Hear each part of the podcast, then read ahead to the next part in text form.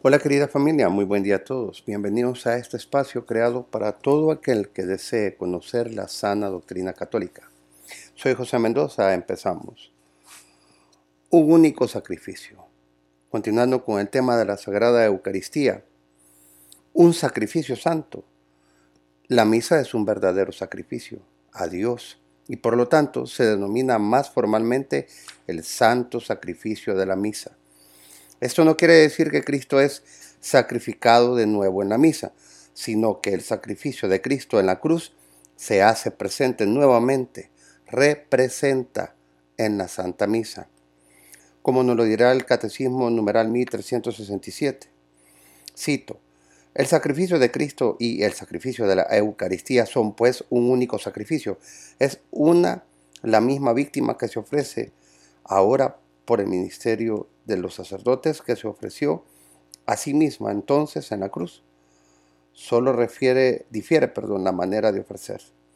Y puesto que en este divino sacrificio que se realiza en la misa se contiene e inmola incruentamente el mismo Cristo que en el altar de la cruz se ofreció a sí mismo una vez de modo cruento, este sacrificio es verdaderamente propiciatorio.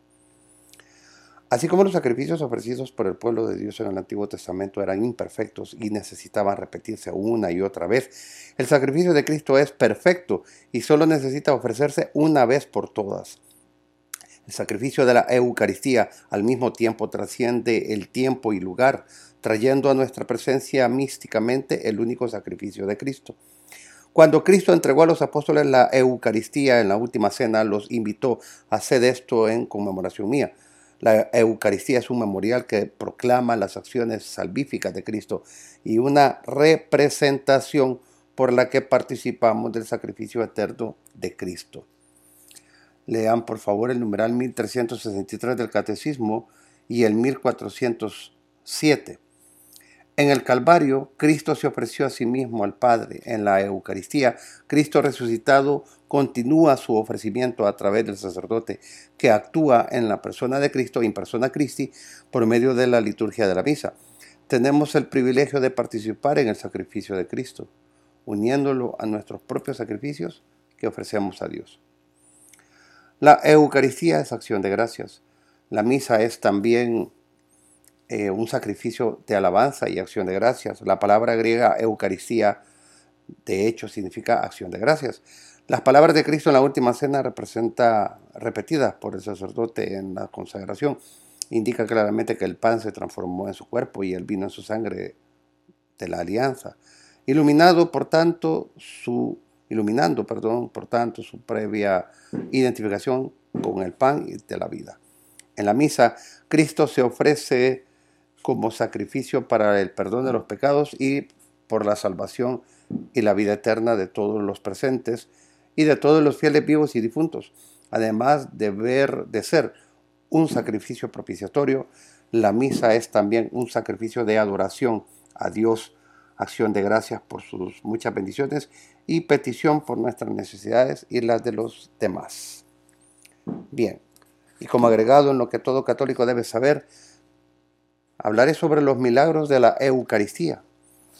En el siglo VII, en el actual territorio de Lanciano, Italia, un monje tenía serias dudas sobre la presencia real de Cristo en la Eucaristía. Un día, mientras celebraba la misa en la iglesia de San Lengontiano, la hostia y el vino se transformaron milagrosamente visibles en carne y sangre. Inmediatamente después de pronunciar las palabras de la consagración, la hostia eh, de carne se ha investigado eh, varias veces desde entonces y más recientemente en el 81, 1900, y se ha determinado que es tejido cardíaco. En 1263, un sacerdote que tenía dudas sobre la presencia real estaba celebrando la misa en Bolsena, Italia, cuando después de la consagración la sangre comenzó a filtrarse desde la hostia, derramándose sobre sus manos en el altar el Papa Urbano IV mandó realizar una investigación que dio lugar a que la hostia y el lino del altar fueran colocados en una urna en la cercana catedral de Orvieto, donde aún se puede ver en la actualidad. En Ámsterdam, Holanda, en 1345, a un piadoso católico se, se le dio el viático comunión con su lecho de muerte, en su lecho de muerte. El sacerdote se dirigió a la familia diciéndoles que en caso de que el hombre vomitara, vaciaran el contenido en el fuego. Cuando ocurrió efectivamente esto, la familia llevó a cabo las instrucciones del sacerdote. A la mañana siguiente una de las mujeres encontró la hostia en el fuego, encendida, pero sin quemarse, y fría al tacto. La rescató sin sufrir daño. En Sirena, Italia, en 1730, unos ladrones forzaron el sagrario de la iglesia de San Francisco y robaron el copón que contenía hostias consagradas.